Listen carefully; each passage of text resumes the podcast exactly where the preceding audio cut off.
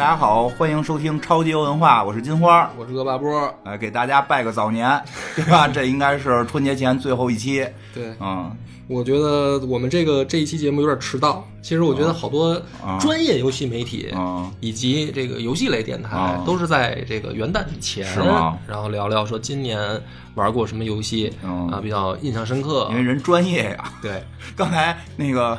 二波给我翻了一下，说今年看出哪个，咱们聊聊聊聊哪个玩怎么样。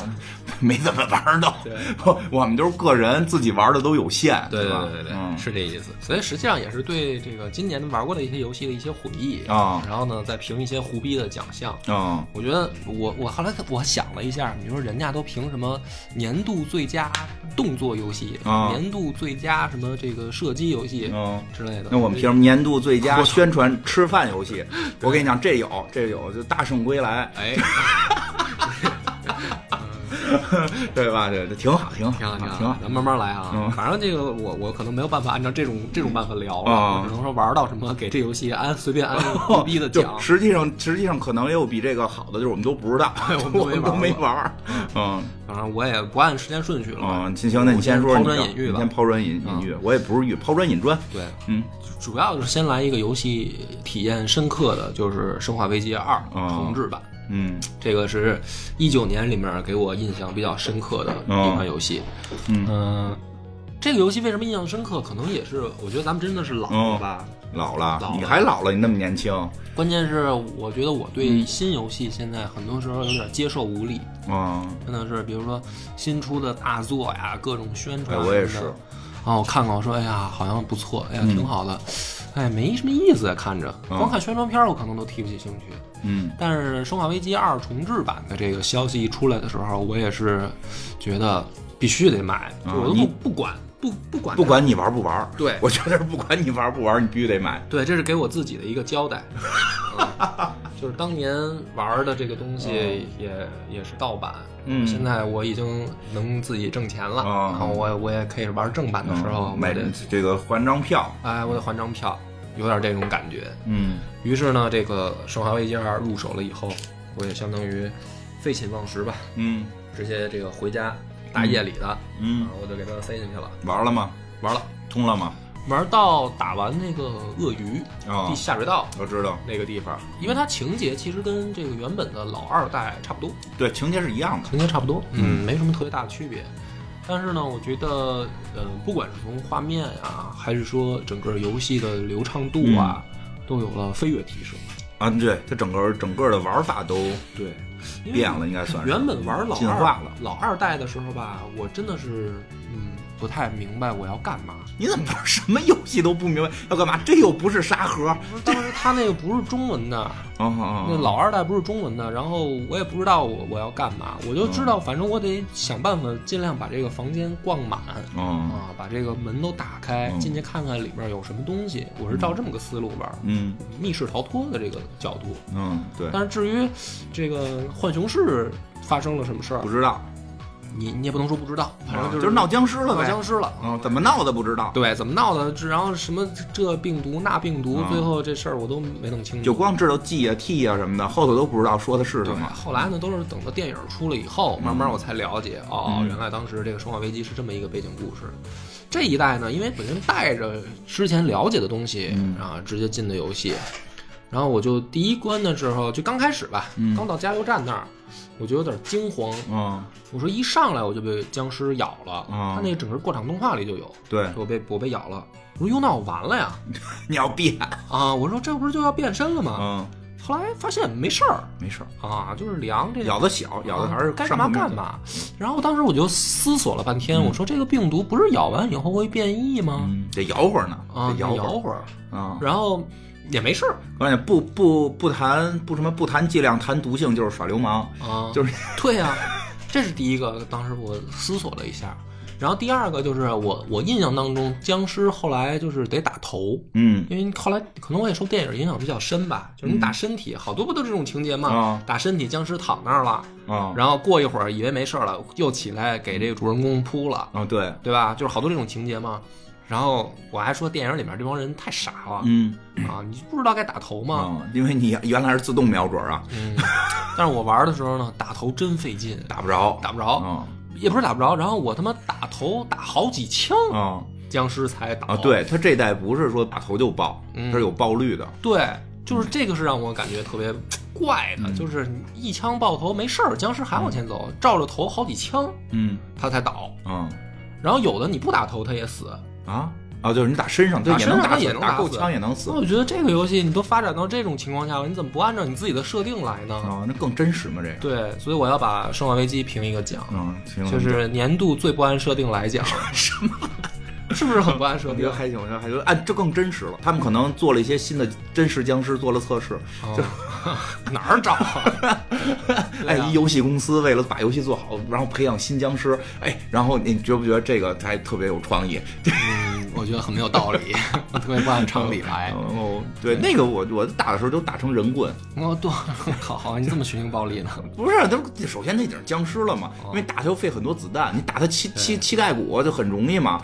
然后我就是人后来看我那进度，就是他们说是我是那个养僵尸的，就是一进警察大厅就是一堆没有胳膊没有腿在地上往前雇佣的，那那是比较省子弹嘛，就对，啊这 这一代设计的这个，我觉得是好事儿，就是它呃很强调你的资源有限，啊不会给你大量的弹药，嗯让你玩出无双的感觉。啊，对对对，这个我觉得是好事儿。对是，它就更有紧迫感。对，挺有紧迫感。所以这个年度最不按游戏设定来嗯之奖嗯，啊，颁给《生化危机二》重置版。太水了。那我说一个呀，嗯我真是玩的少，我就说个这种，哎，就但是我这两天啊，我又玩那个。咱们做过那节目叫什么来着？就那仨国家那个啊，风花雪月，风花雪月风花雪月。哎，但是我觉得我一个特别不理解的地儿，嗯就是这个，它不是出 DLC 什么的吗？或者说就是现在不都流行在这个互联网上再给你下个补丁？然后，嗯因为我我说实话，我不太喜欢，我不太喜欢这种形式，因为呢，原先玩那个像《三国无双》，嗯玩原来像玩《三国无双》的时候，这个这个，你想有它的特殊武器、特殊装备，叫特殊服装，你必须得特殊的玩才能玩出来。嗯，其实对那是一个玩法，是的，对吧？那就成了一个玩法。要有仪式感。嗯嗯。然后后来呢？其实后来三国无双类的呢，就就就把这给改成了这个服装是靠花钱买，嗯结果就出现了这种服装类 DLC，这我、啊这我特别烦。啊，是是是，对吧？这我特别烦。然后那个这回这个这个风花雪月呢，更过分的呢是这个出了好多这个新服装，嗯，没有一件能看。我没买。哦，我还不像你这样。我那个没买就直接，我它都是就是我买的是那个包月的那种叫什么玩意儿，哦就就是 VIP 似的，它就都直接给我，直接送。那叫一个赛一个难看。我打到最后还都是穿的平就是平时的衣又服，换回去了。对，就是就是这个，就那他为什么要出这种时装？我特别不理解。嗯然后新最新，我昨天看又新又有新更新了，叫什么神祖神祖这个时时装，啊，穿上之后，我那男的穿上之后就跟一个跳大绳的人妖似的，啊就巨难看无比。我就特别不理解这个行为，因为。我真觉得原先我们玩好多 PS 的，就 PS 二的时候开始玩什么灵红蝶呀，还有好多游戏，就最后就是打服装。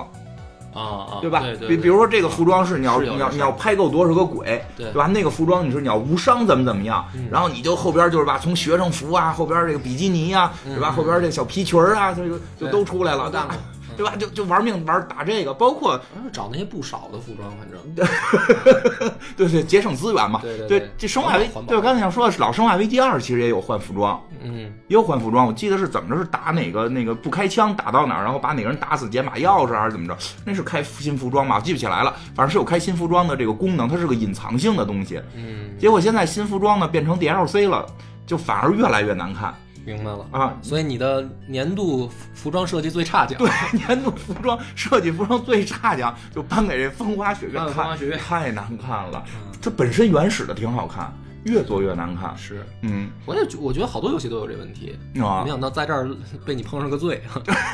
后来我都不嗯不再纠结这个。嗯对你像，除非有那种格斗游戏，嗯什么街霸什么的，嗯我可能有的时候看到这个确实心仪心动了一下，我可能还会买买服装，买一下服装、嗯啊，因为这你要是跟人打架，你你能看出是你来，上头露个最讨厌跟人穿一样的东西。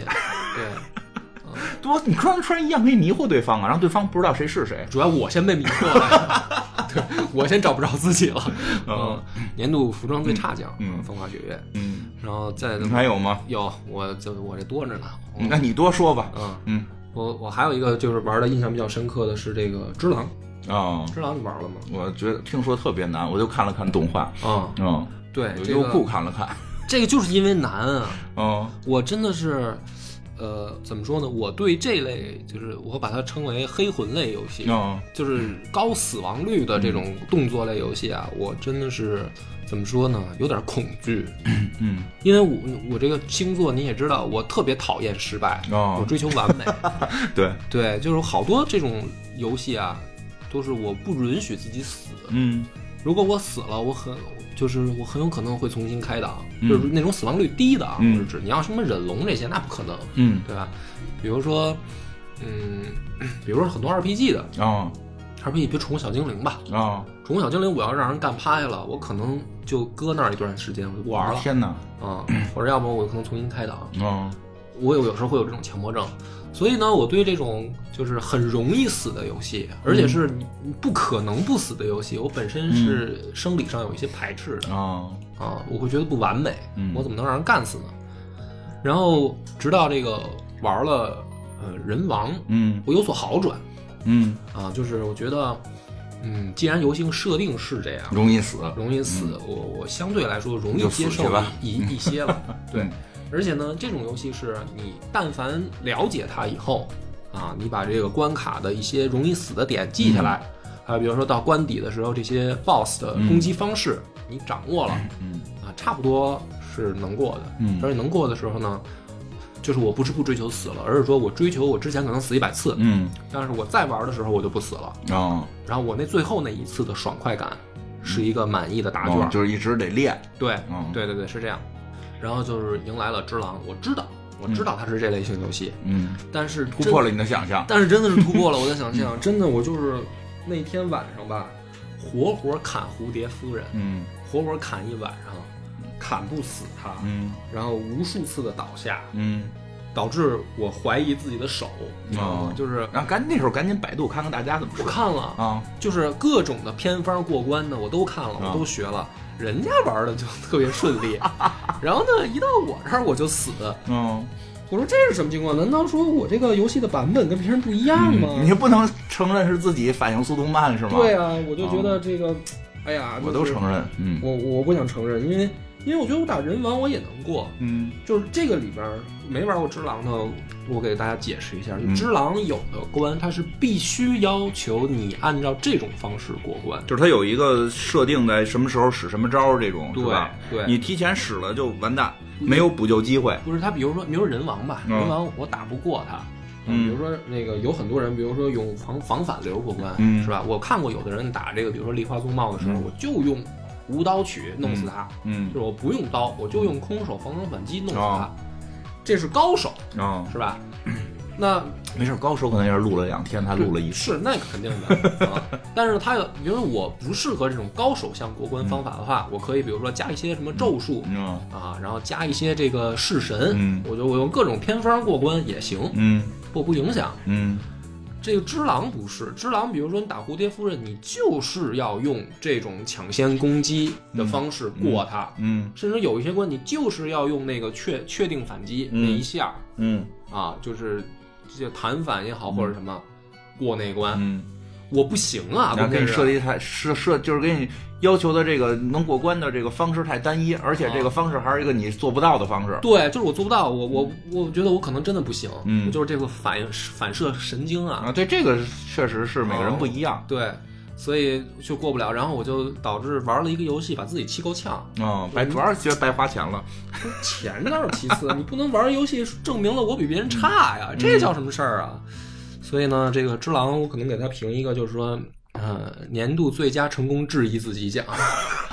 我就真的，我到最后我就看到这游戏，嗯我就想说，妈的，我不适合嗯动作游戏，原因是我反射弧长。嗯就是别人，而且尤其是那些过的人，我也听这个别的节目啊，什么网上那些大神啊，人家过了以后都是云淡风轻啊，哦就是啊那一他，而且都是那种过来人的嗯那种口吻，就比如有的人说，哎呀，这关很难过啊，大嗯神你怎么过的啊？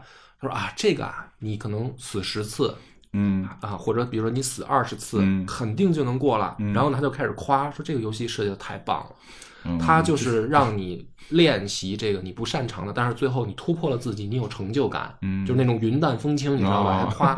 我觉得你不是烦这游戏，我觉得你是烦这帮 烦这帮 KOL 吧。但是我他妈真的就是突破不了自己，怎么办呢？啊这个这个事儿我就很很头疼啊。嗯嗯，然后各种上面的视频，嗯啊，就是后面就有些人说，其实也不是你必须按照这个方式。你看，我就不按照这个方式哦。啊，我给你发明一个无脑过关法哦。啊，就咔咔咔一砍就过了。嗯，它真的有一种，有一种，比如说砍蝴蝶夫人吧，就是一刀嗯顿停，嗯前进一步，再一刀，就是你掌握好这个节奏哦，砍停哦。砍停，就给他砍死了。嗯，啊，就不用说你这练成了吗？没有啊我说这老太太怎么这么顽强啊那？你就不太适合玩这游戏。我就看我都不选择这种游戏玩。哎，嗯你说这我都想起以前我们小时候玩那个，就是我们传说中的叫什么这个快打旋风一，是个是个横版过阶级嘛，对啊横版过关游戏。嗯，然后呢，我每回拿那个泵儿呢，我就只能过半关，啊然后就看那些大哥哥们过得特别好的时候，嗯就到最后这个关底，人就是刚才你说那叫三拳换打，哦，就是打三拳，对方会僵直，然后你的三拳的下一个动作会把对方打倒，这样的话对方就又可以运动起来了嘛。三拳换打就是我打三拳要停顿一次，要会往往后打一拳，然后是让他那个僵直反应过来，而我呢往后打一拳再往前打又变成了第一拳，而不会再有击倒，就是把对方击倒这一拳。哦，明白了，就不会再有对击倒对方动作，但对方又会僵直一下，然后就不停的重复这个，不停的重复这个，然后大概重复大概个五六分钟啊或者什么的，就赢了那就赢了。你说这有点类似这，人家可能是用这个新的三 D 的这种手段还原到了原来二 D 横版过关的这个理啊，念。是这个意思，啊是这个意思。对你打完第一刀停，它也会有一个僵直，对重新计算你的动作嗯，然后你再用这个，就一般第一刀能砍中，嗯，但是到我这儿就不行。嗯，反正我可能时间还是玩点策略吧，啊 玩点策略吧。而且这个吧，就是它跟格斗不一样。嗯格斗游戏，比如说那个，嗯，街霸，嗯也有这种确反，是吧？嗯就是就是要抢那一瞬间，你跟对手的竞争，就看谁反应的快的那个一下，嗯或者说你的这个连续技能不能使出来，就那一下，这个我能理解。嗯那我做不到，我打不过别人，我也行。但是只狼是什么呢？只狼你你是跟一个他妈电脑较劲，哦你做不到，你又过不了关，嗯。就是活活你就感觉没事儿，跟打不过电脑很正常。柯洁老师也打不过阿尔法狗，这很正常。别给自己那么大压力。对电，毕竟那是电脑。对，行这个是嗯我我就评一个什么嗯最佳成功质疑玩家哦奖你这都是负面奖啊！啊，是啊，吗？你看我给你来一正面的啊，我评一个我觉得最人性化游戏，叫这个《末日方舟》。哦，嗯，这没玩儿。呃我都不知道是不是今年出的，但我确实是今年玩的，嗯就是是一个僵尸类，跟大家平时看的那个推的小广告僵尸名字有点类似，但不是一个游戏。这《末日方舟》是个什么游戏？首先没有那什么内购，嗯没有内购，它讲的就是僵尸啊，就是一手游啊，这是一个，这是一个手游。有一天末日到达了，到来了，全是僵尸了。然后你活在一个小城市里的，就是你自个儿家。然后呢，这个时候呢，你你想你怎么能活下去？这个游戏里边最厉害的就是有有四个数值，比如什么开心度啊、精力值啊、疲劳度啊和饥饿度。然后你这个时间呢会过，比如说你从这个你从你家，就比如去走走走到超市，比如超市离你近，你就走十五分钟；超市离你远，你可能就走一个小时。然后你后期还可以捡着汽车开汽车，然后你呢，就是它有主剧情，主剧情就是你最后想逃离这个城市，但是你每天要解决的就是你这四个数值。你比如你需要睡觉哦，我好像你这么一描述，我好像知道你说的哪个啊，你我首先我需要睡觉，嗯。我需要吃饭，嗯嗯。这个吃饭也很复杂，我吃什么？因为你世界末日了，没什么可以吃的，嗯。得耗子，你得你得你想法，你就得先生火，因为你家里什么都没有，你得先还有就是学习怎么生火，因为你而且你是一个根本没有准备好世界末日的这么一个人，所以有一个学习过程，你还要学习，比如我学习怎么钻木取火我学习怎么做个炉子啊，对。对吧？然后呢，学习呢就会让你很痛苦，嗯，然后 是听起来有点儿。学习就很就是游戏里就会很痛苦，你的那个快乐值就会降低。是 Sure 哎，然后你可以抽根烟，嗯抽抽口烟提提神儿，嗯然后但抽抽烟抽抽完了呢，你还能上瘾，然后你上瘾你还得去那个医院里边去找有没有能治治治这种上瘾的药，哎然后这个就这么就每每天你每天都有事儿干每天你都在想，我操，我明天吃什么？但是还有主剧情往前推进，啊还有主剧情往前推进。烟你又不能老作嗯啊，酒你喝完了之后你又迷糊，然后呢，这个你你这个床睡着又硌，你还得想法给自己改西梦思床。你每天就这么点时间。然后呢，这个超市不是说像像我们以前想的游戏，这超市里东西老有，嗯，超市里就这么点儿东西，而且比如你捡着一块儿捡着一块肉，你今儿不做，这肉明儿就烂。哦，这游戏设计还真的就是 你超市不敢全探索，你超细致。因为超市那那那肉全都在那个冰柜里呢，你你你哦，等于你看见它就开始计算时间，你看见它就计算时间了，你知道吗？你不敢全探索，嗯就是有的像小，然后你就得自己种，还自己净化水，自己自己种小麦，哦。然后你就一个种植地，你是种小麦还是种烟叶子？嗯，最有意思的点在哪儿？就是有社交功能吗？有有个别，就因为太少了人，因为它所有社就是它的人出现就都是为了推进剧情了。哦呃，，但是如何快乐是这里最最难的一点，你不能老作烟喝酒这种事儿。所以呢，你呢就是说这个可以啊，找点布啊，做一个小娃娃。做一个小娃娃，你就能快乐了，你知道吧？但是这娃娃呢，你玩两下就坏，啊啊，你要特别珍惜你的娃娃，就是你这娃娃就真的就是就上来吃的，你还能去超市找、啊。你上来第一步一定得先想法学怎么做娃娃，嗯然后烟就那么两包，先学怎么做，然后就开始人家娃娃你得使你得省着使，不能老使，然后还得洗澡。然后更逗的呢是你学到后来呢，你就可以学高级娃娃，因为原来娃娃太丑了。我靠，原来娃娃太难看了，你你完了你也不是很快乐，你就可以砸 这儿脸贴娃娃上头，你就能做高级点儿的娃娃。这就叫高级的，就没贴脸，就是它那个缝制会更细腻对对对，然后就是包括包括后来就是还有一个就是在最后会在一个警警察监狱里边碰见一个女孩带着自己的女儿嗯，啊。就是她就是缺粮食，反正你想快乐，你也可以给她找点粮食。哦，就是他那里边把这几个数值调控的，而且你一学习就头疼，一学习就就就，而且你你必须还得你还得保证睡觉时间，就特别费劲。是你这游戏汽车还得保养，我跟你讲，那游戏特别好玩。这不就是人生吗？对呀、所以那游戏特别，就是是我玩过的觉得相对最真实的这个这个、哦这个僵尸类游戏懂了。啊，尤其是这这个这个精力值、快乐值什么的这些要要设定，就是最年度最佳真实奖呃，就最人性奖。我觉得这种游戏真的是关系到，就是让我们懂。啊对，包括还有那个能拿着那个 Playboy，然后嗯你就可以可以可以看，你就可以快乐，就快乐了但是看多了，看多了就是这本看烦了，这个看着也不快乐了。哦哦，明白了。游戏确实挺难的，我还后来没打通，就就是还挺好玩儿。嗯，这叫什么？明日方舟是啊，吧？明日方舟，然后末日方舟，末日方舟啊，明日方舟好像是另一个游戏，啊，嗯末日方舟感兴趣的大家可以去找找。关注一下。嗯，用翻墙吗？这个不用，不用不用不用嗯，国产的。国呃不知道是不是国产，反正是是国服能下到的，就是苹果国服能下到。嗯嗯，很棒。下一个吧，嗯下一个我我还得说，就是我我忘了是不是今年的了，嗯就是《河洛群侠传》。哦，嗯，反正是最近的，嗯这一两年的最近了吧？啊，对，一两年吧。嗯我是很很上瘾，嗯这个我待会儿我想，我得给他给他评一个什么奖啊？嗯就反正刚出来那会儿吧，嗯，体游戏体验真的不好，嗯因为它有好多 bug，嗯然后嗯，而且呢，它因为可能版权问题吧。就大家都知道，其实河洛就是就就是大家玩的，就是对就是奔着这个金庸的叙事去的嘛。但是版权问题不能说。对，但是呢，它里面的人物就是金庸一里面都是小说里面的人物直接出现，结果到这儿呢都是要改名字、改招式，嗯，呃，比如哎，说怎么改的？你举个例子，比如降龙十八掌改成什么了？叫什么沾衣十八跌吧？什么叫这真一十八？我忘了不可能。真的就是他不叫降龙十八掌，是啊但他不可能也改一个特别胡一逼的名字，好像就是战一十八跌哈，我我记不清了。如果啊想得起来的朋友，哦不是因为我真没练那招。哦，那你就说你练过的一阳指，你练了什么了？大力不是，首先上来碰上那个段皇爷，嗯，段皇爷他不是段誉，啊相当于等于段誉的先祖，哦，他就是等于会，他也说他姓段，对。他也是可以说是大理的。对，他就是他所有的人设都是段家的。啊。啊，但是他就是不叫段誉。嗯。啊。然后他的那个性格也是嗯。奔这个，嗯、就是拘谨、哦，正义哦这块儿，奔奔这块儿，哦就是其实大家都明白，这就是照着这个段誉的人设来。哦，啊。然后呢？然后比如说名字吧，比如说里面有张三丰，嗯，张三丰呢，疯子的疯。不是，当然他就叫张君宝，哦，就是他，你知道他是谁？哦，明白明白哦。但是哎，那就是这段誉教你什么了？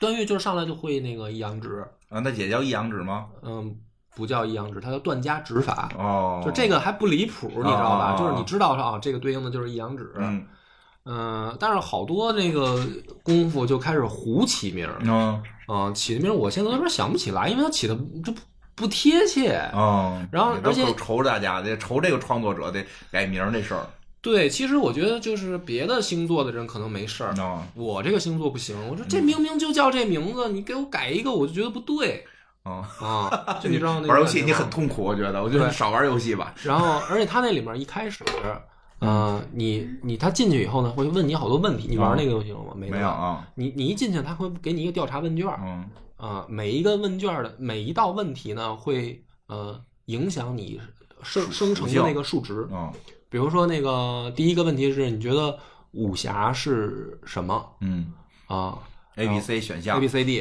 啊对。然后我一般都会写武侠是成人的浪漫，就我会选这个选项。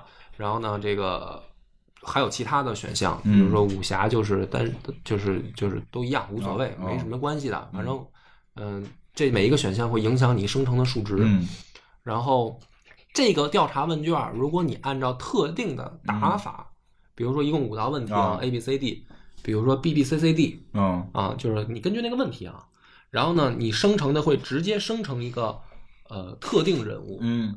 比如说呃 B B C C D，嗯。我我说这我是记记不清了啊，比啊如你生成的就是韦小宝，哦，比如说 A A B B C，啊。你生成的就是郭靖，你不是生成一自己对，就是还是一个新人，啊但是呢，这个人呢，首先他上来以后会给你自带一身装饰，哦比如你生成的是郭靖，你可能就背一弓，哦然后穿一个有点像蒙古人的衣服我明白啊，就能看出是谁了，能看出是那在游戏里还有郭靖吗？没有啊，啊，就没有了，没有。然后比如说你生成的是令狐冲，然后你就背着一个剑，戴一草帽哦啊什么的，这就是令狐冲。然后他上来呢会一个这个特殊的武功嗯啊，实际上比如令狐冲应该就是独孤九剑呗哦，但是不，他不叫这个哦，你知道他应该这就是独孤九剑的意思，叫孤独九剑啊，但是他就不叫这个名字。嗯都是这样。然后呢，这个就是第一刚出的时候那会儿啊，就是给我强烈的不适感。第一个 bug 多，嗯有的时候你可能会卡卡 bug，、啊，这你还玩好长时间对。然后我第一次玩呢，就是我强忍，因为它有的时候那个 bug 真的是卡到你进行不下去游戏，啊就你你进行卡住了卡住了啊啊。然后，但是呢，它每过差不多一两个月吧，它就会更新一次补丁。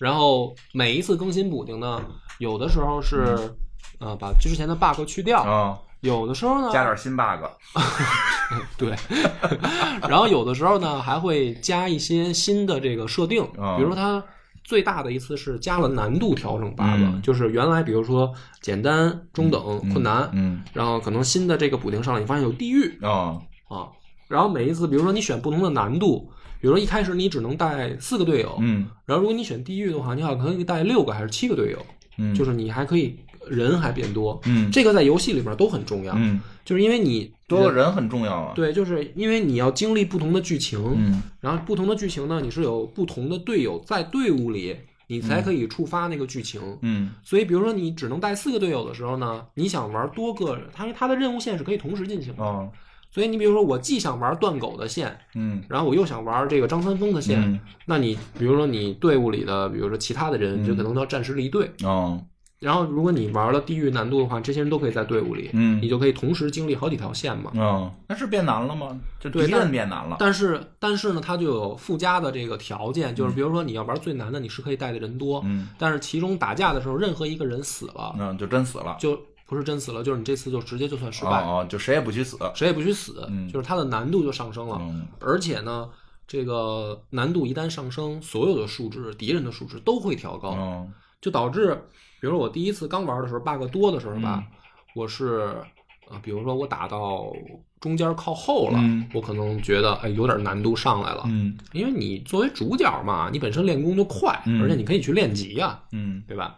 但是到最高难度情况下，真的是刚出来村儿里面的这个地痞流氓嗯，就把我摁在地上摩擦，那怎怎么玩啊？就是你要严格的去计算你的走位、哦你的使用。然后你队友，比如说原来可能四带四个人的时候，这帮队友死就死呗，哦反正我主角没事儿就行，我主角上去可以不带人，啊，甚至我一个人都能单挑。嗯但是你玩最难的呢，你就不行，你、嗯你必须要带着帮手嗯打这些人，因为你一个人打不过。嗯然后呢，你的帮手也不能太弱。嗯你比如说这个收一收一个段王爷上去了，段王爷让人干死了，这就失败了。嗯，然后失败重玩，对，但是这个时候呢，我就更为什么我能玩这么长时间啊？就是如果有了新难度，我是绝对要玩最高难度的。哎呀，这自己你是对自己要求太多了。嗯嗯对，就是你要是用一个别的难度通关，你觉得这个就就不叫事儿，因为你体验的不完满、不圆满。嗯你要圆满，你就必须玩最高难度。嗯但是我之前我也说过，我不不能接受自己死，嗯然后我就一遍一遍的开档。嗯然后这个游戏呢，到现在基本上已经稳定了。嗯就是它该加的补丁、该加的去哦 bug 的地方都加上了，然后剧情也相当于差不多丰满了。嗯然后在这个情况下，可以赢，就是我现在在开始嗯走新档，就是重新玩，重新玩又。重新玩呢。对，就是我要我要追求我的这个完美体验的时候就到了 啊！你你玩游戏挺累，真的。是，我就跟哎，真的跟上班没什么区别。所以这个游戏呢，我要给他给他评一个奖，就是最佳补丁包奖。最佳补丁包补丁好，对啊，越做越好。对，这我觉得真的要宣传，因为我觉得是国产的这个游戏啊，本身现在有点儿嗯跟不上世界潮流。嗯，这个你可以玩点我们有特色的。嗯，不不我我觉得我希望看到国产游戏这个。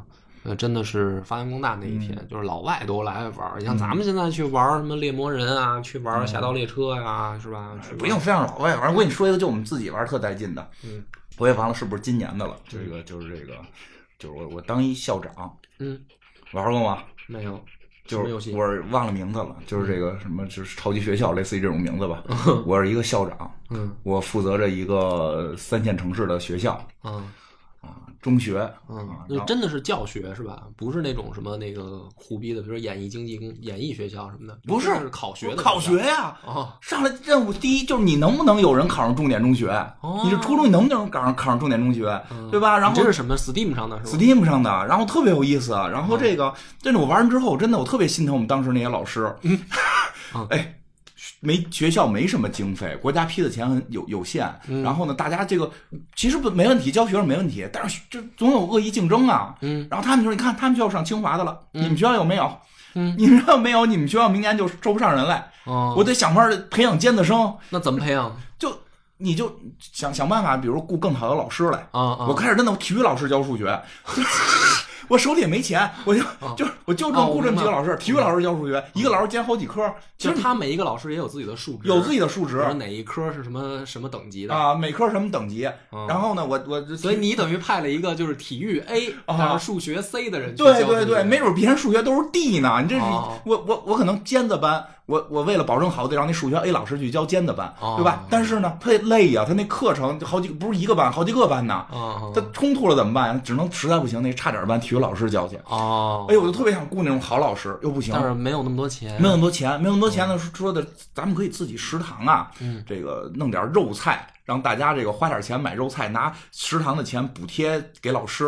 哦哦哎，我 开发几个肉菜给同学上调一下价格。哦后来吧，有人下来查来了，这游戏这么真实呢？查查来，你怎么能给同学这菜这么贵呢？哦我说我就涨了一块钱呀，哦我涨一块钱也不能涨。这这同学们是来你这上学的，你还是来这挣钱的，哦对吧？价格全给我降下来，我说哦菜钱又降下来哎，不是这个比你刚才那真实，啊 这应该评为年度最佳真实游戏奖啊！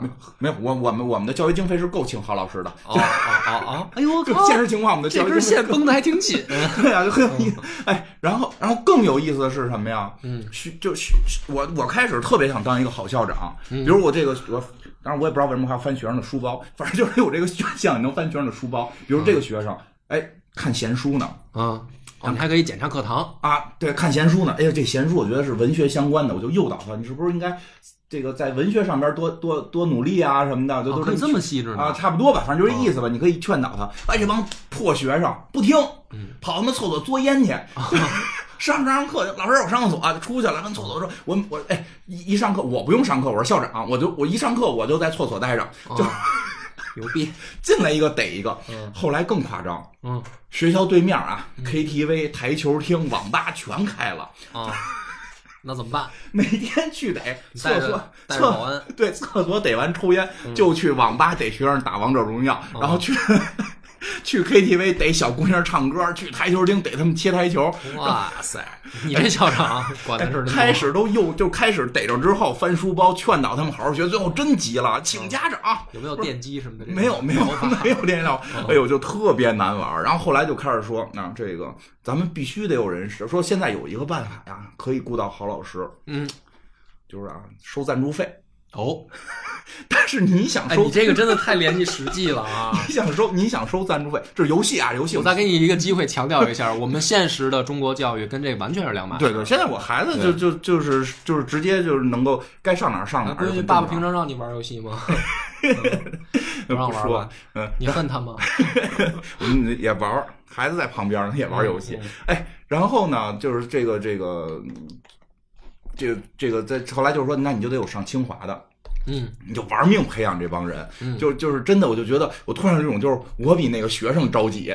哎，你这个让我想起来今年一部电影，就《银河补习班》，对，看了吗？嗯嗯，知道，我没看，知道我不太爱看那种现实题材的。那个就是它里面说，咱们可能虽然跟游戏不相关啊，但是聊聊吧，我觉得挺好的。那个就邓超拍的嘛，他就是好像嗯，里面的情节大概就是这样，就是他儿子。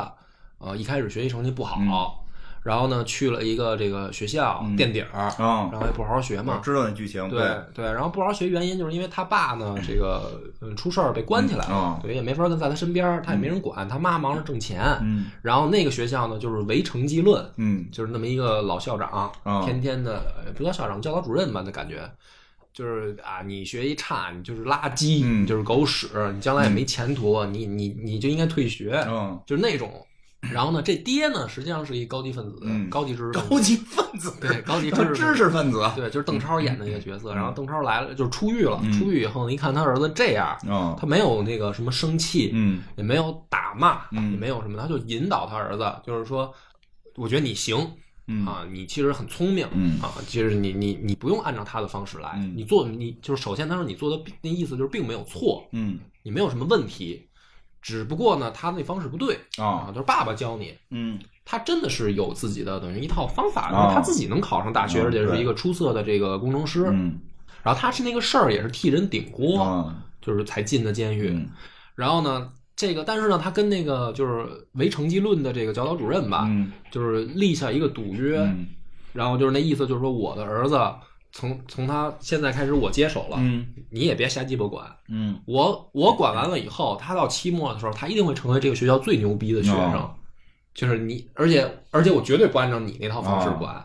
然后教导主任那个老头儿就是就是当着全校的面，他们俩就等于在大操场上定这个约，你知道吧？然后就所有的老师学生都看着呢，然后教导主任也有点挂不住脸啊，就是你这不是明摆着挑衅吗？然后就将他说，那如果你做不到怎么办？然后那邓超那意思就是做不到，我们就退学呀，嗯，对吧？就做不到，我我就不不我输了，就就退学，就等于这电影就是核心的这个矛盾就在于这个教育理念这儿。然后呢，他就带着这个孩子，就是相当于，呃，平常就是你不用在那什么题海战术。它里面有一个情节是这样，他就把那个孩子所有的那个书包里边的书都拿出来，然后往桌子上一放，然后拿尺子一量那个厚度。他说：“你看，你老觉得多，不就这么些书吗？说，比如说咱们这个呃，每周咱们攻克这个几厘米，不是呃，或者说几毫米吧？每周咱们攻克几毫米，你觉得难吗？那是每天，比如说你看多少页就行了。”他儿子一想说：“那的确不难哈。”其实也不用这样，就是说都不用做到说必须把这些都看完，就是说反正就这些，嗯，这个你按照爸爸的计划，对吧？嗯，啊，不用翻来覆去做题，你就把这些书吃透，嗯，咱们就行。然后呢，这孩子还特别喜欢这个课余活动，就特想去看这个什么飞机什么之类的。然后他说那没事儿，那那个爸爸带你去看飞机。然后正好当时好像什么期末考试还是什么。就是那个教导主任就是说啊，这个谁要敢来不考试，谁他妈就给我滚出去那种的。然后他说没事，不用理那个，爸爸带你去这个海南开飞机去。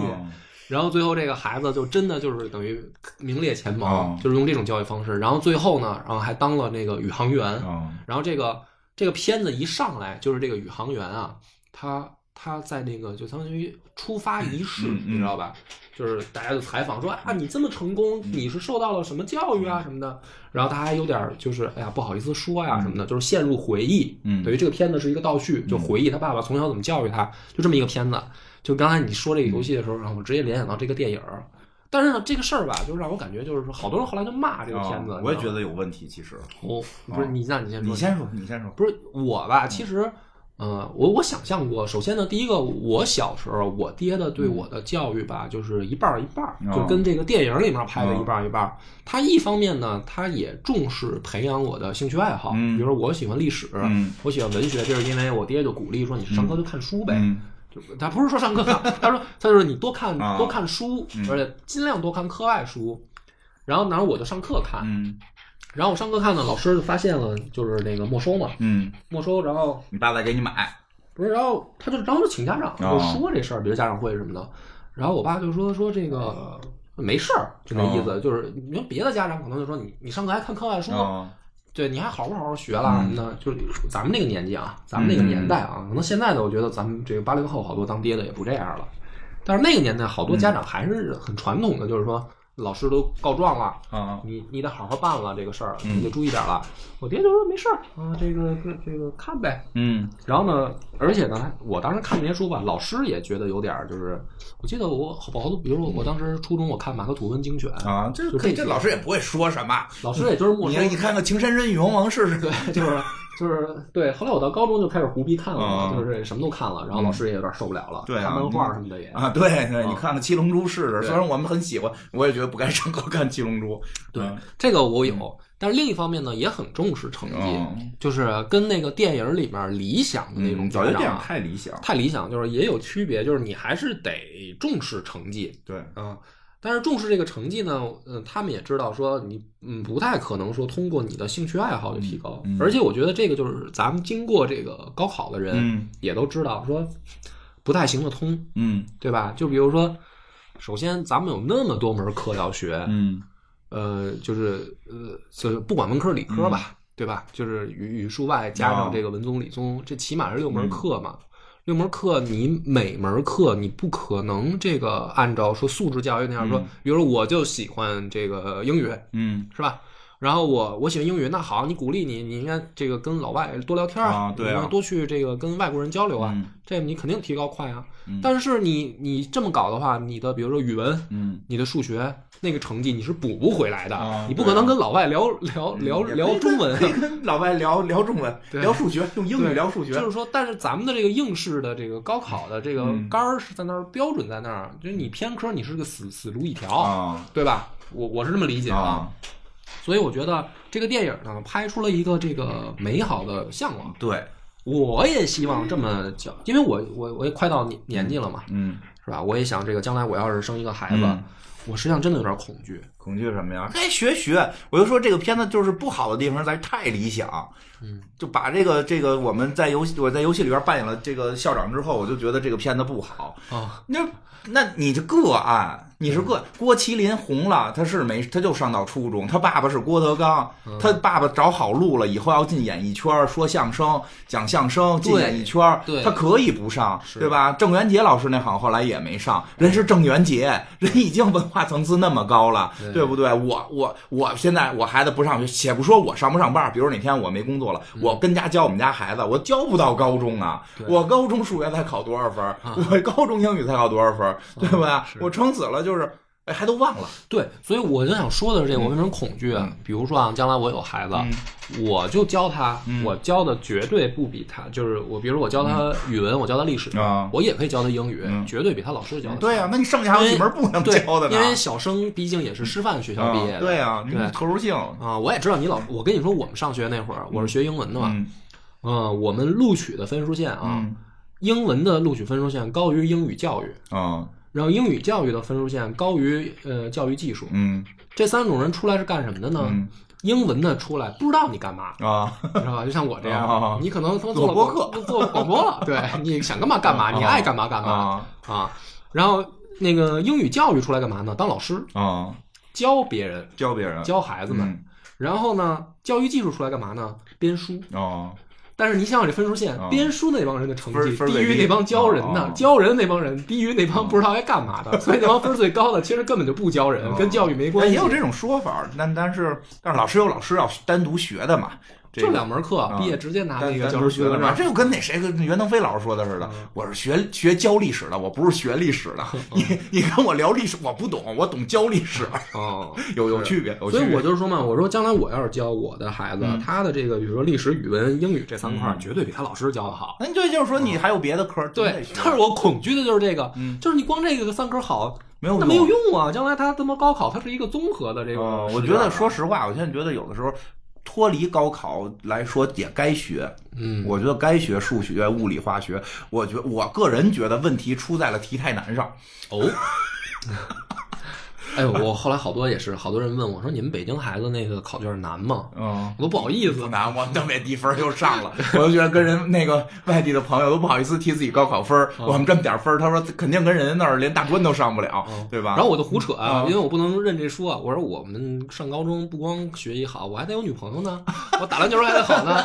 我说你们就学习就行了，你那个压力跟我不一样。讨厌吧你就，但是我是我我是觉得基本上现在这思路对，但是我觉得问题出在题太难，而不是而而不是怎么讲呢？就比如说我们去数学，其实更多的是我觉得有朋友，因为前几天我们去录了一跟数学相关的内容，所以问了一些在美国学数学的那个研究生朋友，嗯，他说的到后来数学到研究生层面，不是拼你会不会计算。啊啊，而拼你是不是能够一闭眼就想到四维空间是什么样。他说他后来学不下去了，从数学博士改成数学硕士，就是说，我觉得我的这个思维能力是到不了的。其实我觉得更多的时候，一方面是考一定能力，我再往里面拔高的，而不是应该由难度，而是由他真的天赋是不是？我觉得我始终相信有天赋。哎，不过我觉得他说的对啊因为历史也是历史，你到最后不是你背哪哪哪年发生了什么，啊而你看待这个世界的角度，对，而是我他妈的现在我就不用想当时发什么，我直接看到的是这个是历史规律，嗯就是这个是我觉得学到任何一门学科最后的嗯，那个我觉得对，我觉得应该是减轻，就是高考的这个形式，我觉得都都正常。我觉得应该是高考的题变化一些。嗯，现在有一些变化，比如那个白熊那个故事，你听说过吗？就是每就第一次理综考试，嗯，考的是那个有一个熊从一个十米山洞掉下去，花了几秒，问你熊什么色儿？你确定是高考题不是脑筋急转弯吗？是啊，因为因为因为就这个是综合考试，他首先得知道这个这个重力加速度是多少，嗯。然后呢，就是它是通过你的高度和你下落的秒数，能算出你这个熊坠落时的重力加速度，嗯，算出这个重力加速度，因为地地球是椭圆的，跟圆心距离不一样，这是地理，所以极点和赤道的重力加速度是不一样的。这么复杂呢这题？对，然后从地理就得知了这个极点，这个这个重力加速度是发生在极点的，嗯发生在南极或者北极，南极、北极如果有熊是白色的，嗯，就是等会儿熊。大哥，南极没有熊，是啊，就是说，因为它那个就从物理算是对这个点是不是南极就是北极，只要南极、北极有熊，唯一的有的就是北极熊，它在北极点，所以它是白色的它是白色的，而且这种题就很有意思。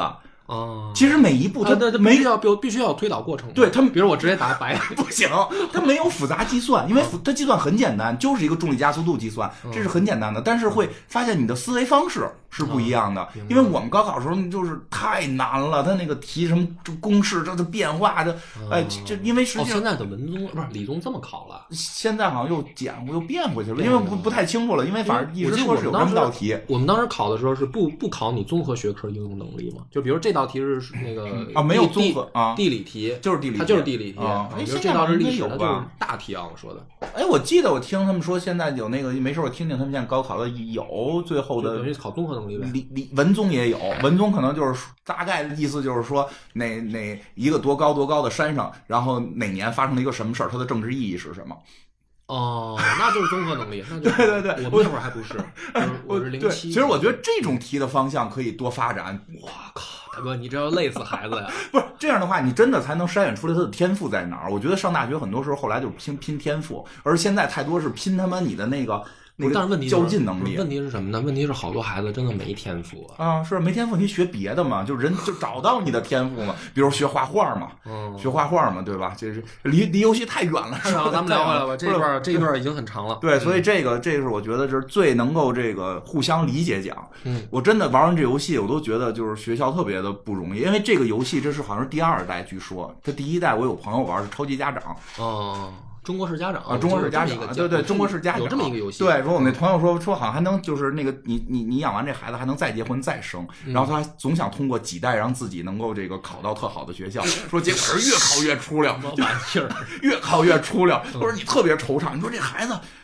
你看了那个什么说看这个言情小说能特别快乐，当然智商会下降，你知道不？让他看就 有好多这种特奇怪，有点道理。对，所以我觉得这个其实挺有意思的。孩子玩玩，你也理解家长的心态。真爱智商，对，远离琼瑶。学学生学生玩玩，就是这些学生，就我们玩玩，像我们家长玩玩，其实也能理解学校的不容易。我觉得最好这个游戏下边最好再出一个是医院题材的，嗯，就是大家真的也玩玩，也体会一下医院多不容易，因为这个事儿没。没有是天上掉馅饼的事儿，缓解一下医患矛盾。对对对，就是这个游戏，这种游戏我觉得还有点意义。是是是，我这个拔高到这个，我觉得已经挺好了。我们就接着再再聊两，个来来再聊两个啊。风花雪月你已经说过了，嗯嗯。其他的我还有一个那个，但是我我我很确定不是今年的，但是我今年没事，你今年玩的，但是我今年还在玩，就是凯瑟琳。嗯。没玩过，没玩过，就是一个其实是一个推箱子游戏啊。然后呢，是那个阿特拉斯出的，就是《女神异闻录》那个公司出的，名字叫凯瑟琳。然后呢，这个游戏呢，它的那个主打一上来的主打就是擦边球。就是你怎么，我听出你爱玩什么了？不是不是不是，你听你先听我说，别着急。它这个游戏是这样的，就是它的游戏呢，乍一看，嗯，是一个小游戏，你以为就是推箱子？你说的推箱子就是推箱子，每一关就是推箱子。仓库世家嘛，那会儿叫，就是你觉得完全不像一个大作啊啊，但是实际上你一玩呢，你首先发现推的很硬核，嗯，就是它的那个每一关的关卡设计，推那个箱子，它相当于你从这个。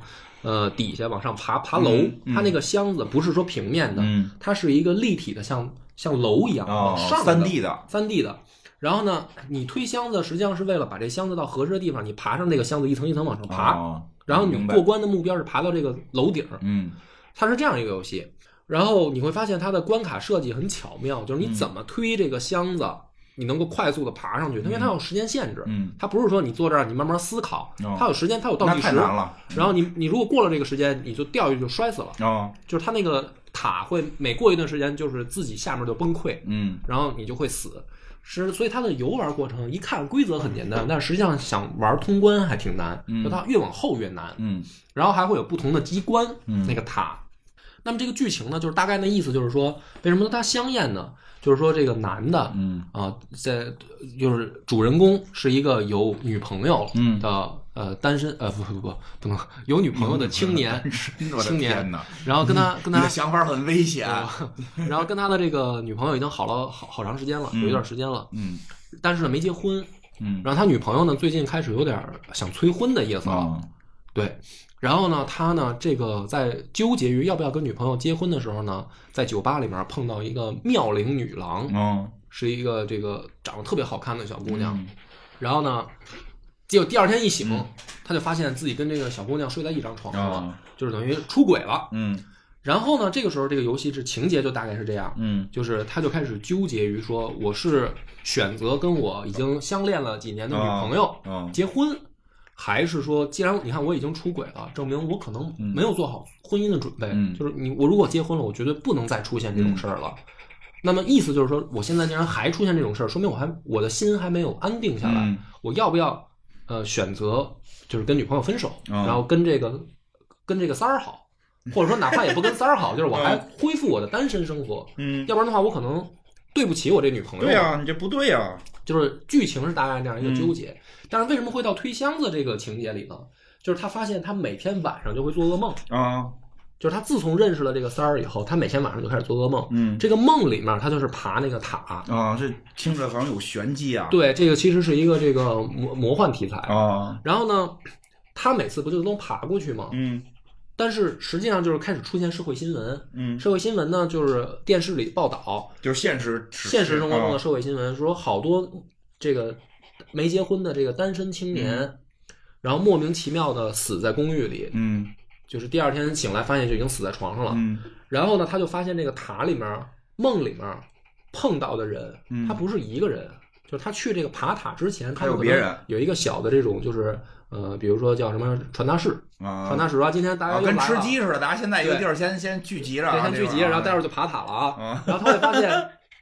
有好多人在梦里出现过的。嗯然后在现实生活中，他他那个人死的时候，他就发现头一天晚上爬塔的时候，那哥们儿掉下去了。啊，然后第二天白天，那哥们儿在现实中就死了。啊，这就是啊，这就明听明白了，这就是梦里会死人。对嗯，然后他就意识到说，哦，那半天这个在梦里面死的这些人是真的在现实生活中会死。嗯但是呢，这个事儿就很奇怪，就是说为什么大家会做这样的梦？嗯，然后就不太明白。那这个时候呢，就是他每爬一层塔，嗯会有一个那个塔顶会有一个那种教堂里面的告解室那样的一个小房子。就是可以找你忏悔使。对，然后那个里边在游戏呢，就是说你每次爬到底儿呢，进这个忏悔室，就会有一个神秘的声音问你一个问题，就是呃这个问题呢都会跟两性相关。嗯比如说你认为这个呃精神出轨嗯跟肉体出轨哪个更严重，然后嗯啪就掉下来两个绳子或者两个按钮，啊你就选。比如说 A，我觉得精神出轨更严重；B，你觉得肉体出轨更严重。选错了怎么着？选错了没有任就是没有对错，啊你选哪个都行。嗯然后你选完了以后呢，底下会出来一个那个仪表盘。嗯这个仪表盘是什么呢？就是它那个指针啊，就会告诉你说，根据我们的调查，现在社会上百分之多少人选择的是 A，百分之多少人选择的是 B，、啊它没有正确答案，嗯，你明白吧？然后呢，你过了这一关，那个社会社会感觉是社会调研似的。对，就像社会调研，然后呢，这个电梯就嘚儿就往上走，你就进入下一层了。嗯然后你的梦就醒了，你又回到现实社会，嗯又面临现实问题，女朋友催婚，小三儿又来找你打电话什么的，然后你就每天在白天呢，你是选择怎么应付这两个姑娘，晚上你就去应付那个塔。啊，生活还有什么意义？对，然后这个这个故事实际上是什么呢？后来发现它也有不同的结局啊，嗯就是我先说其中一种结局，就是如果你选择跟小三分手，嗯然后选择跟这个女朋友好，你就要改过自新，要结婚，嗯然后你就发现原来小三是恶魔，啊就是他这些人来做这些梦，然后那个实际上现实当中这些情节就是这个男的只有他能看到这个小三，别人看不见。，对，就是别人根本看不见，嗯他以为在跟一个姑娘谈恋爱，实际上就是他一个人。嗯然后实际上这个这个小三呢，就是恶魔派来勾引或者说这个呃骗这些单身男子。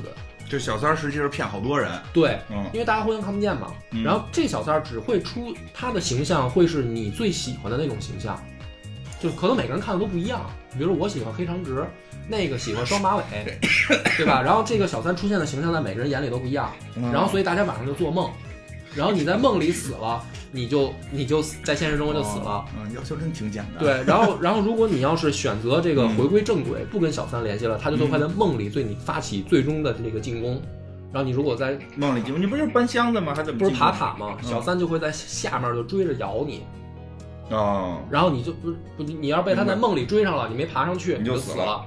对，然后大概是这样一个游戏。嗯，然后它不是今年出的，以前，以前出的，然后今年又重新重置在 Steam 上，嗯。而且呢，后面还要出一个这个终极的这个版本。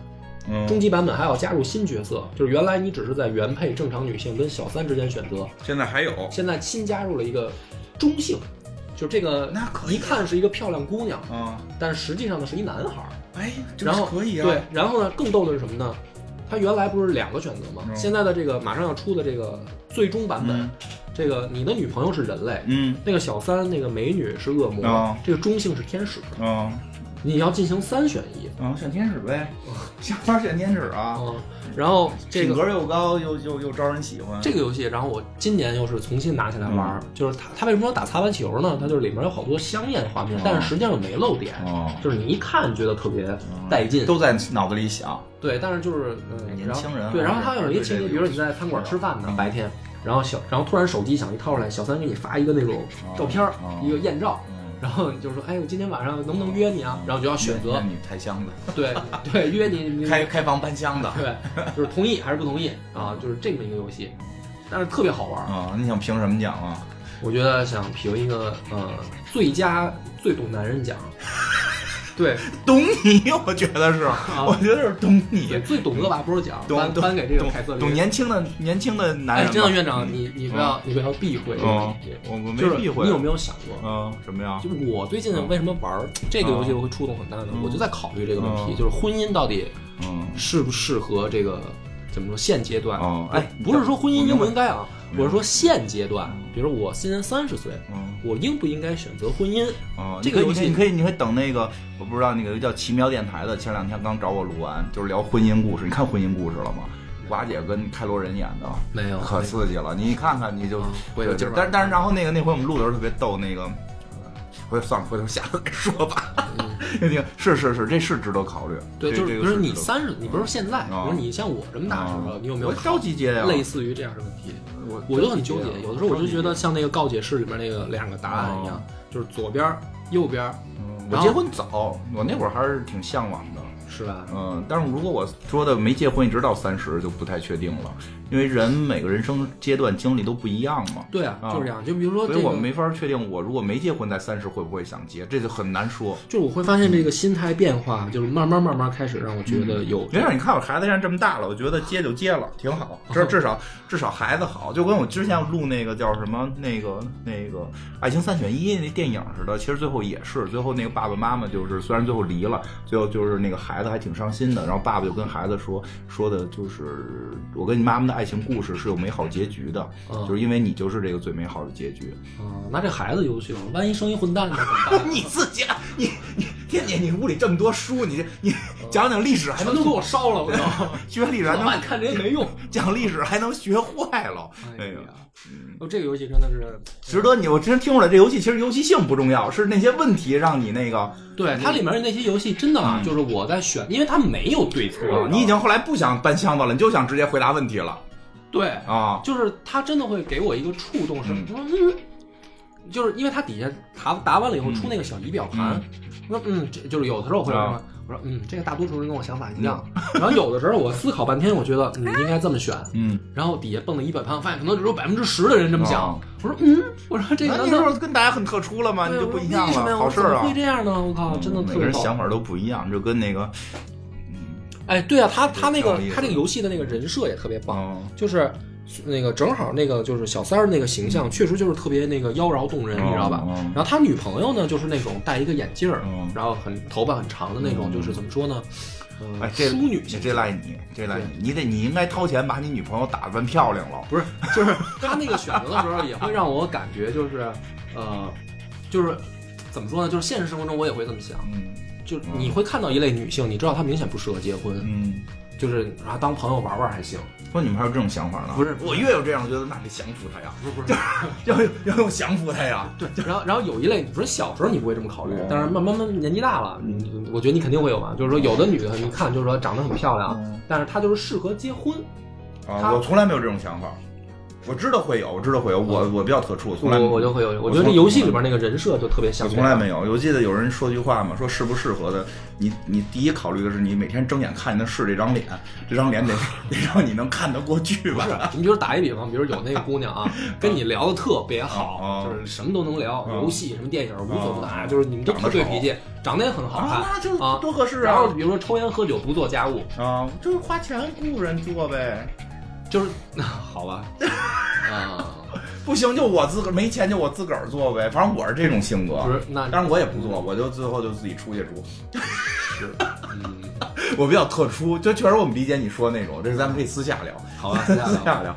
这个是年度最懂男人奖。啊，行，那我再给你给你。咱来一个，来来一个吧，咱来一个吧。我想半天，我说说哪个好多呢？我就说点这奇怪的吧。这是我就今年，这是这还是蛋挞老师推荐我玩的，这我也不知道是不是今年的名字，我还给忘了。嗯但是我觉得这个评评评一个就是最最最有潜力奖吧。哦就因为这个，我们是这个游戏，我真是觉得再使使劲，就是未来能够能够有达成的。但是可能他是做了个小品，哦，做了一个小品性的游戏。这个游戏不会又忘了名字吧？就确实忘了名字，忘了名字。但是 我刚才搜了一下，特意我搜了搜，没搜着。这游戏嗯特别小众，嗯就是哎是欧洲地图的一个战略游戏，嗯，但是呢不是靠军队，嗯是靠知识，哦，是科学家大战。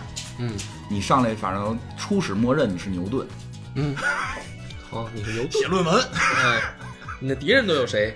什么尼布莱茨啊，我老老念不清楚那四个字谁在前谁在后。嗯莱莱布是叫莱布尼茨还是什么尼尼布莱，反反正就是尼布莱茨。然后这个还有那个还有一个叫还有一个叫什么来着？就是那个当时英国科学院的那个那个那个院士。然后呢，然后你也你你哦，它是按照国家分是吧？啊，对对对，嘴上有东西，嗯毛毛，嗯，然后那个，对，按国家分，你也可以去别的学院，中国的是谁？没有中国就是欧洲，哦就欧洲那会儿，哦就而而且都是当时当时那个时代没有串，不是说哪个特斯拉也来了，哦明白了就是那个时代嗯。然后呢，就是这个，我上礼拜的牛顿，然后有好几个学科，数学。呃，这个物理，嗯啊，光啊力数学、力学、光学，这个指什么指生物学、天文学这种，哎然后呢，你呢就得你得你得买仪器，嗯你买买仪器做科研、写论文，然后那个论文完成度是多少？你先就着哪一个学科学下去，哦然后每个人物还有属性。哎，咱们原来我特别有意思，咱们原来玩那个战国什么的，比如说这个这个武田家骑兵是 S，嗯对吧？这个这个什么织田家火炮是 S，都是这种，这也有。嗯啊，还有他牛顿天赋啊，光学是 S，啊 力学是 S，然后什么这个生物学可能是个 C 是个 B，啊然后你就是占地盘呢，就是看写多少论文，然后这 扩大影响度，然后呢这个。而且就是特别就是怎么抢地盘呢？就是他没有，他不是真地盘概念，而是抢学科。嗯我如果先发现了三棱镜能够把光分成七色，别人再发表这个就不行了。哦但是如果我为了着急发表这个，我可能里边会有几个 bug，我就不揪了。比如我完成度是百分之八十五，也可以发表，然后当时不会被人看出来。但是后边有人就想诽谤你，就查你论文，然后查你论文，你看有错，他这就不行，你这论文就取消。哦然后那个我上我我懂啊，这这个是叫尼布莱茨吧？反正就就那位大哥一直跟牛顿打这个这个叫什么微微积分是谁弄的？上来就开始干数学，就上来猛干数学，先把这个微积分拿到，然后那个人这。然后那个那个那个那位科学家在游戏里啊，就再也没研究过东西，然后每天写信骂我，去英国科学院骂我，然后给我投诉我，然后那个你还得花钱嘛。然后列文虎克呢，就没事儿就给我捐钱，还有哈雷，嗯就是发现黑雷哈雷彗星那个，然后他就在哥本哈根那个有一天文台，他在那个大学能够发现发现星星，然后他一直会给我寄钱，然后我们就形成一个同盟，然后我们怎么击败那个英国科学院的院长，然后我上台，然后把我的论文都给都说我的论文牛逼，哦，哎，这听起来有点意这思。特别逗，这个发发明一个中国版本的这个诸子百家争鸣版。这个特别逗，但是它唯一有缺陷，它不好玩的地方在哪儿？就是研究光学，就是把光学它有只有一项数值叫光学，研究到头就完了。嗯你的数学数值并不能解决你的物理问题，但实际上我们知道，现实生活中的科学是交织的。对对对你你你你有了微积分，你你物理上边才能算得更好，对对吧？然后你你你你对于这个这个力力学的掌握，你可以对于光学进行那个力力，就是把光是粒子这件事儿才能考虑的更更详细。它差的是这个交织，所以它的数值做的特单一。所以就导致了我学完数学，那个尼布莱斯就就就只能一直骂我，什么也不能干，每天就骂我。哎，这个系统挺好的哎，啊，特别它可以开发多个什么，比如演演艺事业竞争、啊。圈粉，比如你扮演一个明星，你一上来就是一明星。这种系统其实常嗯就很很多，但是从来没有人用在科学家上。对，然后用在科学家上就特别好，就觉得这帮科学家其实也原来科学家也干这种蝇营狗苟的事儿，特别逗，都天天骂。拉帮结派。然后开始开始那个英国院院院英国英国什么皇家科学院院长还挺提拔我的，觉得是科这英国科皇家科学院能行。后来发现我论文越来越多，然后呢要超过他了，嗯每回去那个发表论文，他都说你这不对，你这是错的。然后啊这么小心眼儿还，因为好像在历史上就是有这些矛盾，哎，对，还真是啊在历史上的确这帮科学家也是那个呃那个皇家科学院院长，我一下想不起来名字，卡住了，想不起来名字来。嗯那个院长是没有留下任何。就是照片或者说画像的，是由于牛顿后来当了科学院长，把那个院长的所有的东西全毁了。小心眼儿，因为他们打的太狠了，说实际上流万有引力是牛顿跟那个科学院长同时发，就是就是共同共同发现的，哦而且是牛顿开始是不认为这个万有引力是这么回事儿，是跟那个人长期通信，互相启发，最后哦牛顿启发出来的。然后那个人就会总认为牛顿想的这个事儿他妈的应该有我一一一块儿，嗯然后他们就会一一直打。然后就有句话嘛，就是牛顿说我是站在什么巨人的肩膀上，其实指的就是那个人。哦但说这是句讽刺的话，因为那人是个矮子。好吧，所以就是，牛顿的形象瞬间崩塌了。呃，对，哎，特别好玩儿。就是我觉得有人关注到科学家了，我觉得这个还挺有意思。有人关注到黑科学家吧？这是，科学家的现实生活嘛，对吧？我就觉得这游戏应该往大了做，是后边特斯拉跟爱迪生，嗯，对吧？中国咱们这边祖冲之什么的都上，就是那个墨子跟那个鲁班，呃，对，都上嗯。哎，其实挺有意思。我希望，特别希望这个游戏未来能够进一步的发展，把我说那个数值系统做好了，嗯挺好玩。别老打打杀杀的抢，咱们靠科学战争。对对对对对，这个有点意思。嗯这个什么？你给他来一个什么奖呢？嗯、就是就是这个这个最有潜力嘛。我希望这个有潜力奖希希望这个游戏未来能够出新的版本。还真是，嗯这个可以用这个系统套用到很多很多的事儿上。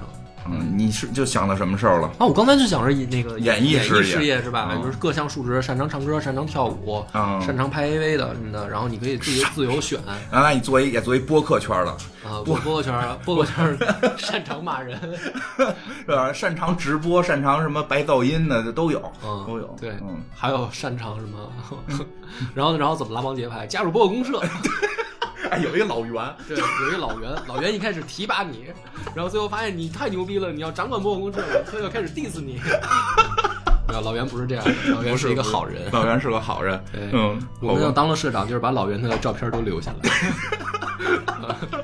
呃说这个人虽然不做播客，但是对播客事业做出了重大贡献。对对对，做出重大贡献。对对对嗯，好吧行，吧，这一期差不多了。虽然我们聊了好多好像跟游戏不太相关的事儿，但是我觉得这个很好。对，所以这才是有文化嘛，吧？对对对，这才是游文化。游文化。嗯，好，感谢大家收听，拜拜拜拜。